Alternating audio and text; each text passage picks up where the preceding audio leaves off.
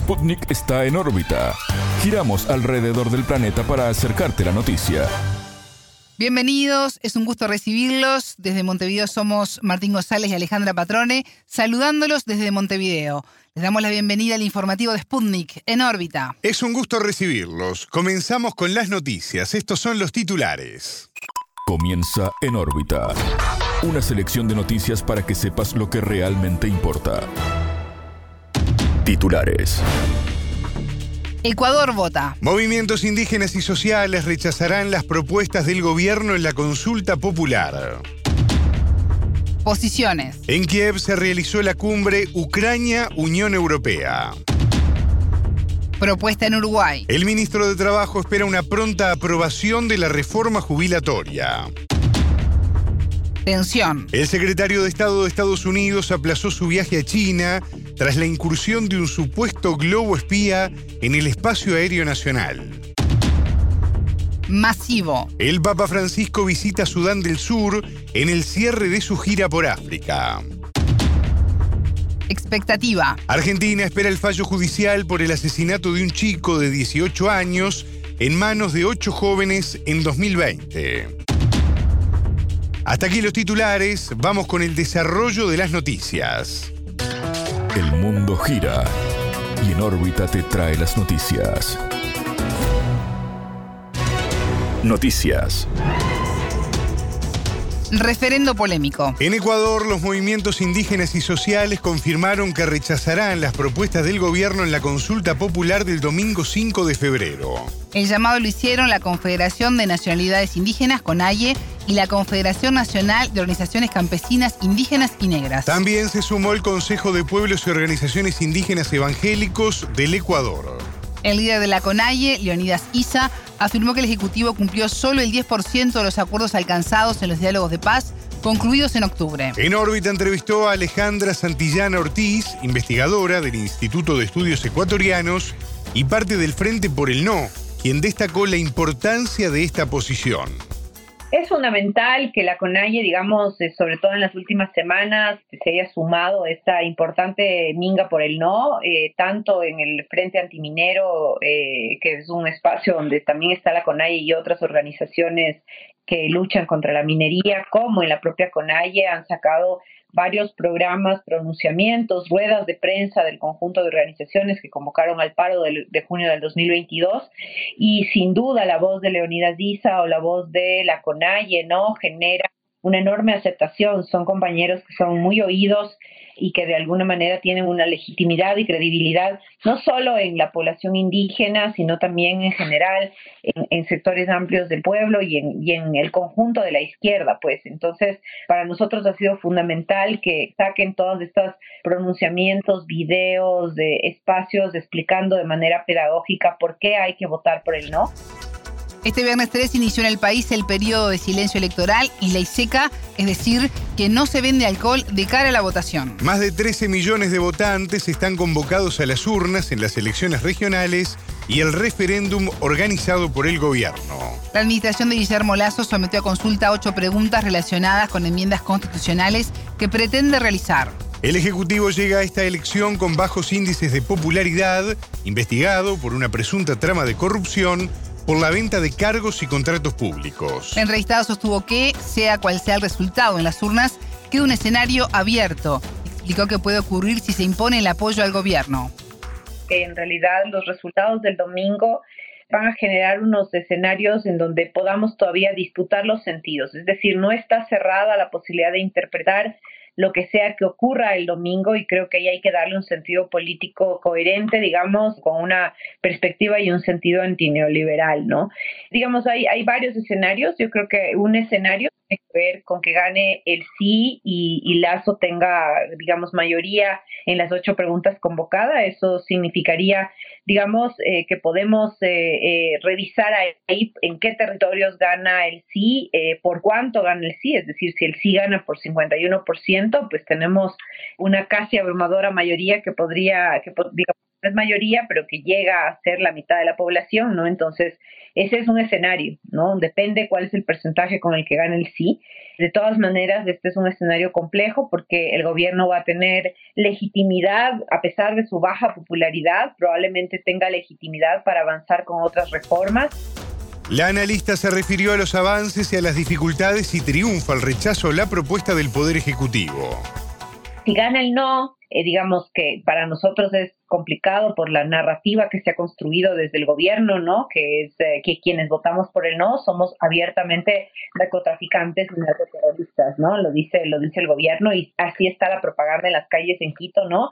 Los que votan por el sí somos buenos, los que votan por el no son narcos y, lo ponen pegado en las paredes y demás, ¿no? Entonces eh, ha sido bastante complicado, digamos, esta disputa de la narrativa eh, desde las organizaciones y demás que no, no tenemos pues plata para lanzarnos con cuñas y tal, pero hemos hecho el mejor esfuerzo. Aquí en el Ecuador se llama eso cuando haces, cuando haces una acción colectiva con un propósito común, se llama minga. Entonces hemos hecho una minga, digamos, por el no, y creeríamos que eh, no va a ganar el no abrumadoramente en todas las preguntas, pero un escenario que se abre es que gane el no en algunas preguntas y que este, él sí gane con, con, no mucho, ¿no? Eso permitiría eh, poder construir de todas maneras desde eh, una mirada territorial, eh, más geopolítica, cartográfica, digámoslo así, dónde y en qué territorios el no tiene alta votación. Escuchábamos a Alejandra Santillana Ortiz, investigadora del Instituto de Estudios Ecuatorianos y parte del Frente por el No.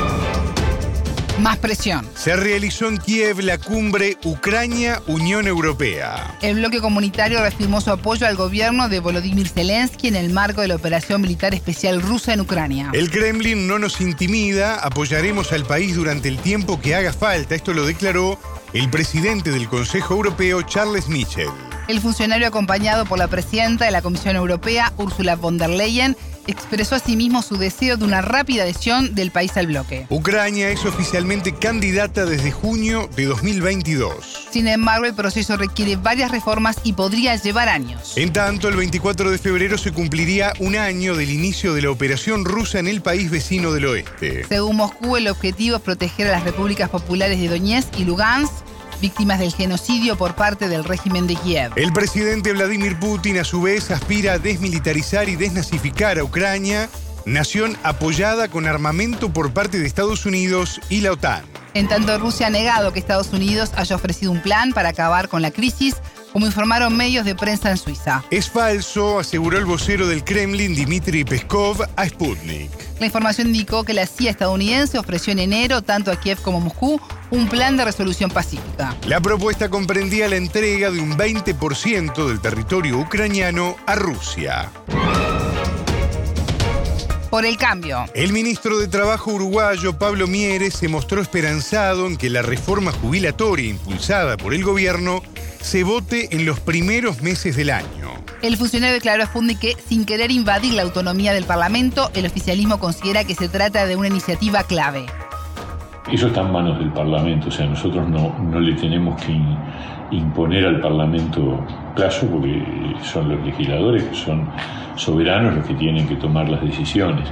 Eh, la opinión de la coalición es que hay que actuar con la mayor celeridad posible. ¿Por qué? Y porque es un tema muy relevante y, obviamente cuanto antes se pueda votar mejor. Entonces empieza la semana que viene, el, martes 7 estamos nosotros convocados al Parlamento y esa es la primera comparecencia, la del Poder Ejecutivo, para explicar el proyecto de ley que ya tiene media sanción y a partir de ahí empiezan las distintas convocatorias y bueno, yo espero que en un par de meses se pueda alcanzar el, voto en, la Cámara de Diputados y de ese modo habrá algún ajuste para que vuelva al Senado, no sé, pero ya va a estar en el final del debate.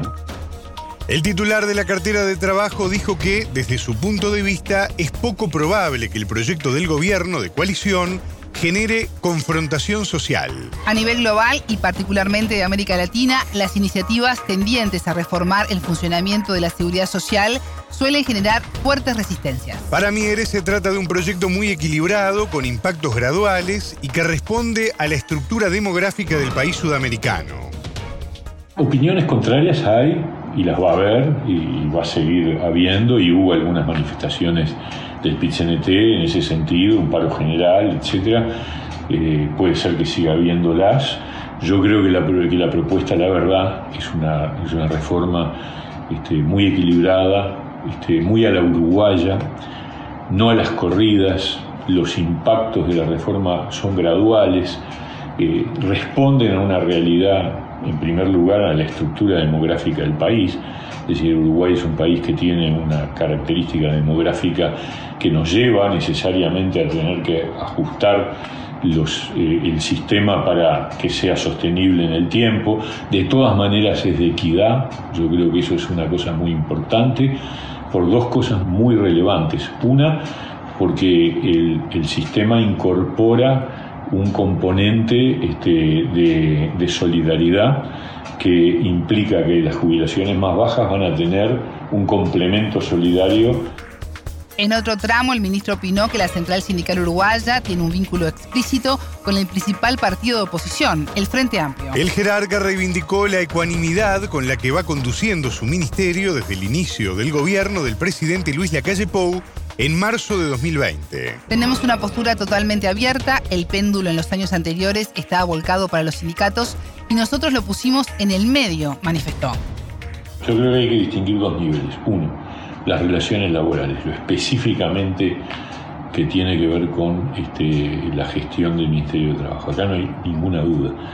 Acá las relaciones con el pit con la cúpula del pit y con los sindicatos, yo creo que no pasa una semana que no haya algún sindicato acá en el despacho del ministro, ni hablar en la dinatra y en los niveles que correspondan, pero siempre hemos tenido una postura totalmente abierta y el pit lo sabe. O sea que acá nosotros dijimos cuando asumimos y lo hemos cumplido a rajatabla, el péndulo estaba volcado en los años anteriores para el lado de los sindicatos, eso es clarísimo durante el gobierno, el gobierno del Frente Amplio, nosotros lo íbamos a poner en el medio, no para el otro lado, y es lo que hemos cumplido. De hecho, también las cámaras empresariales son testigos de que acá hay un ámbito donde cuando hay que dar la razón para un lado o para el otro, nosotros vamos a actuar siempre con un sentido de ecuanimidad. Después, a nivel del gobierno en general, el argumento es que se favorece a este, el sector productivo. Bueno, a ver, yo creo que es claro que para crecer y para generar empleo se necesita que crezca la economía. Escuchábamos al ministro de Trabajo de Uruguay, Pablo Mieres. Tensión. El secretario de Estado de Estados Unidos, Anthony Blinken, suspendió su viaje a China tras la incursión de un supuesto globo espía en el espacio aéreo nacional. El jefe de la diplomacia de Washington tenía previsto visitar la potencia asiática los días 5 y 6 de febrero. Esta iba a ser la primera del funcionario de mayor jerarquía de la administración de Joe Biden a la potencia asiática. Previamente, China reconoció como propio el artefacto que voló en el espacio aéreo del país norteamericano. La Cancillería lamentó lo ocurrido con el objeto de origen nacional de naturaleza civil, utilizado para investigación científica y estudia además las razones de su desvío. La vocera de la Cancillería, Mao Ning, declaró que su país no tiene la menor intención de violar el territorio y espacio aéreo de ningún país soberano. Previamente, el Pentágono informó que un globo de origen chino voló a gran altitud en la ciudad de Billings, estado de Montana, con el propósito de recolectar información. El estado ubicado al noroeste del país alberga uno de los tres campos de silos de misiles nucleares en la base de Malmstrom de la Fuerza Aérea. Estados Unidos decidió no derribar el objeto para evitar la caída de escombros y señaló que el globo no representa una amenaza militar o física para las personas en tierra. Durante la gestión de Joe Biden, desde enero de 2021, la relación del país con Pekín se encuentra deteriorada por diversos factores. Entre estos, la tensión militar en la isla de Taiwán y en el mar del sur de China, y las restricciones a aplicaciones de Internet como TikTok en la nación norteamericana. Recepción. El Papa Francisco visitó Sudán del Sur como parte de su gira por África tras su paso por la República Democrática del Congo. El objetivo de su presencia en la capital Yuba es impulsar el proceso de paz ante un incremento de violencia. El pontífice llamó a la comunidad internacional a definir la ayuda para lograrlo. Las comunidades locales se enfrentan a constantes conflictos étnicos, a lo que se suman largas sequías y graves inundaciones. En esta semana la violencia dejó al menos 27 muertos en Cajoqueji, en el estado de Ecuatoria Central. Este es uno más de los episodios de violencia comunitaria entre pastores de ganado y otros residentes. Sudán del Sur, una de las naciones más pobres del planeta, cuenta con una importante presencia de cristianos. Además es la más joven del mundo tras independizarse de Sudán, de mayoría musulmana, en 2011. Después de décadas de lucha y dos años luego de su independencia, el país se sumió en 2003 en una guerra civil de cinco años. Este conflicto enfrentó los bandos de Salva Kiir y de Riek Machar. Como saldo han muerto 380.000 personas. Hay más de 2 millones de desplazados y una economía en ruinas. La ONU advirtió que dos tercios de sur sudaneses, 7,76 millones de personas, deberán enfrentar la hambruna durante este año. Conmoción. En Argentina hay una gran expectativa ante el fallo judicial por el asesinato de un chico de 18 años en manos de ocho jóvenes en el año 2020. La resolución se conocerá el lunes 6, luego de 13 días de debate, en los cuales se presentaron las pruebas y participaron 87 personas como testigos. En la madrugada del 18 de enero del año 2020, Fernando Valls Sosa fue golpeado por ocho jóvenes a la salida de una discoteca en un balneario bonaerense. Sus amigos no pudieron acercarse a defenderlo porque fueron retenidos por parte de los acusados. Los abogados de la familia piden la prisión perpetua para los acusados. Los imputados, cinco de ellos jugadores de rugby, hoy tienen entre 21 y 23 años y podrían ser condenados a cadena perpetua si el tribunal acepta el pedido de la fiscalía y la familia. Sputnik conversó con uno de los integrantes del equipo de abogados de la víctima, Facundo Améndola, quien aseguró que si no se logra la prisión de por vida, el fallo será apelado. Nosotros estamos confiados de lo que hicimos, confiados de lo que probamos en el debate, así que nuestras expectativas son perpetua para los ocho imputados. Entendemos que, que, se, que se acreditó el hecho, se acreditó la calificación legal, es decir, que este hecho que nosotros estamos diciendo que hicieron constituye un homicidio doblemente calificado por el concurso premeditado de dos o más personas y por el egocidio. La única pena que prevé el Código Penal para este tipo de delitos es la prisión perpetua. De acuerdo con el entrevistado, hay varios elementos que probarían la premeditación. Hay distintos, distintos elementos. El primero es que ellos cruzan de vereda hacia donde estaba Fernando a las 4 y 37. Es decir, siete minutos antes del inicio de la agresión. Siete minutos que ellos las tiene alrededor de donde estaba Fernando.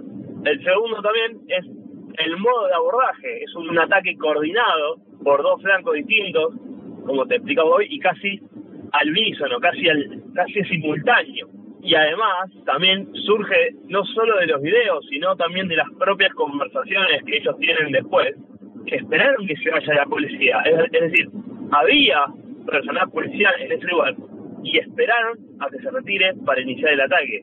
Esto nos da una muestra clara de que si hubieran querido simplemente una pelea, simplemente pegarle, no se hubieran tomado el tiempo de esperar que se retire el personal policial antes de abordarlo. En cambio, para la abogada y magíster en criminología Claudia Cesaroni, no está demostrada la premeditación, por lo que la perpetua no sería de recibo. Nada de eso quita importancia a ese hecho, pero creo que no hace falta sobredimensionar la maldad, crueldad o brutalidad, expresó a Sputnik. Está la conmoción por el hecho que el juicio fue seguido en vivo por más de 2 millones de personas a través del canal de YouTube de la Suprema Corte de Justicia en la provincia de Buenos Aires. Para los abogados de la familia Baezosa, todos los imputados son coautores del hecho.